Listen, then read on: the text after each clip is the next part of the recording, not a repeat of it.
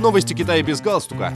Экономика, культура, инновации, экология и многое другое. Обо всем этом без политики. Дорогие друзья, вы слушаете новости Китая без галстука. Китай опубликовал программу развития культуры на период 14-й пятилетки. Программа призвана способствовать развитию социалистической культуры и превратить Китай в страну, имеющую прочный фундамент в культурной сфере. Как отмечается в программе, культура – душа народа, а также основа национального управления – без ее процветания и развития невозможна социалистическая модернизация. Как отмечается в целях и задачах, предусмотренных в программе, Китай стремится повышать уровень общественного этикета и вежливости, создавать процветающую культурную индустрию, продолжать повышать привлекательность национальной культуры, а также совершенствовать систему в этой области.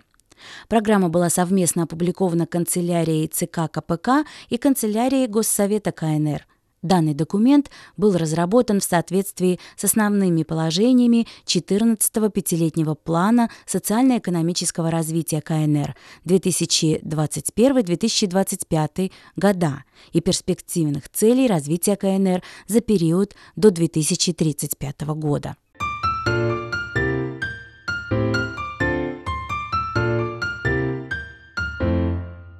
За последние 10 лет Китай добился заметных успехов в защите культурных памятников, а также содействовал творческому преобразованию и инновационному развитию прекрасной традиционной китайской культуры, сообщили недавно на пресс-конференции. По состоянию на конец 2021 года в государственной собственности находилось 108 миллионов штук или комплектов движимых объектов культурного наследия и около 767 тысяч недвижимых. Общее количество объектов всемирного наследия в Китае достигло 56, благодаря чему страна заняла второе место в мире по этому показателю заявил на пресс-конференции заместитель министра культуры и туризма КНР Жао Цюань.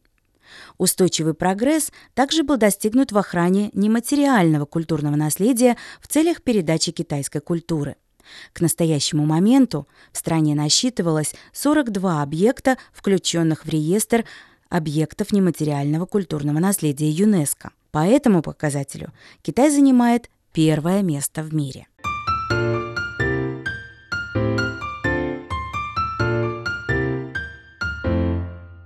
Благодаря активизации усилий властей КНР по экологическому росту, в китайском секторе защиты окружающей среды по итогам 2021 года был зафиксирован стабильный рост доходов. Согласно данным Министерства экологии и окружающей среды КНР, в прошлом году операционный доход отрасли составил около 2 триллионов 180 миллиардов юаней – что составляет около 318 миллиардов 310 миллионов долларов США. А это на 11,8% больше, чем в 2020 году.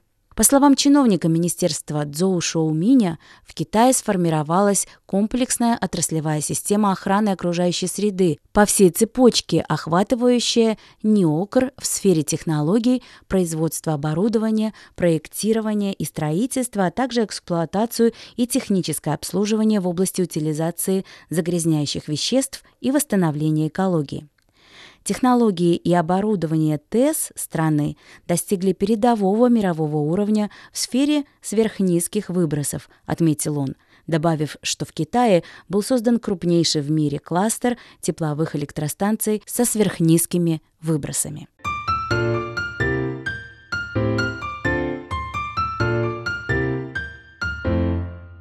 20 августа в городском уезде Гэньхэ во внутренней Монголии скончалась пожилая женщина-представительница национального меньшинства Эвенки Мария Со. Ей был 101 год. В жизнь Марии отражает жизнь эвенков, для которых характерны охота и постоянные переселения.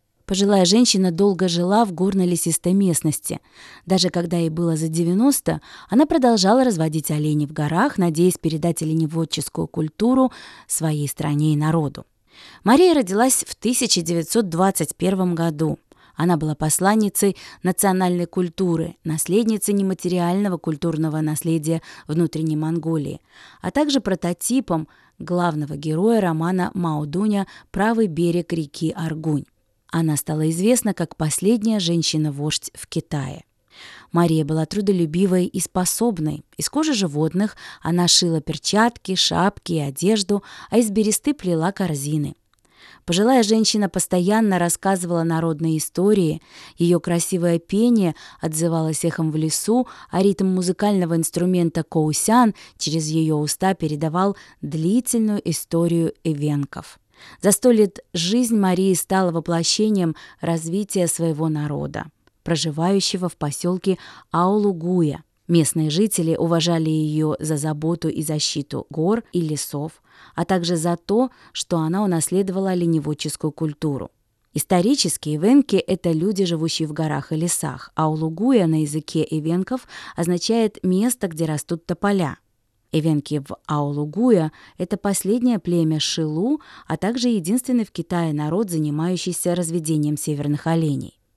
В августе 2003 года страна инвестировала 12 миллионов юаней в строительство новых деревень и бесплатных резиденций для ивенков Аулугуя в городе Ганьхэ. Государственные меры способствовали переселению этого охотничьего племени из горной местности, а также позволили народу приобщиться к современному обществу.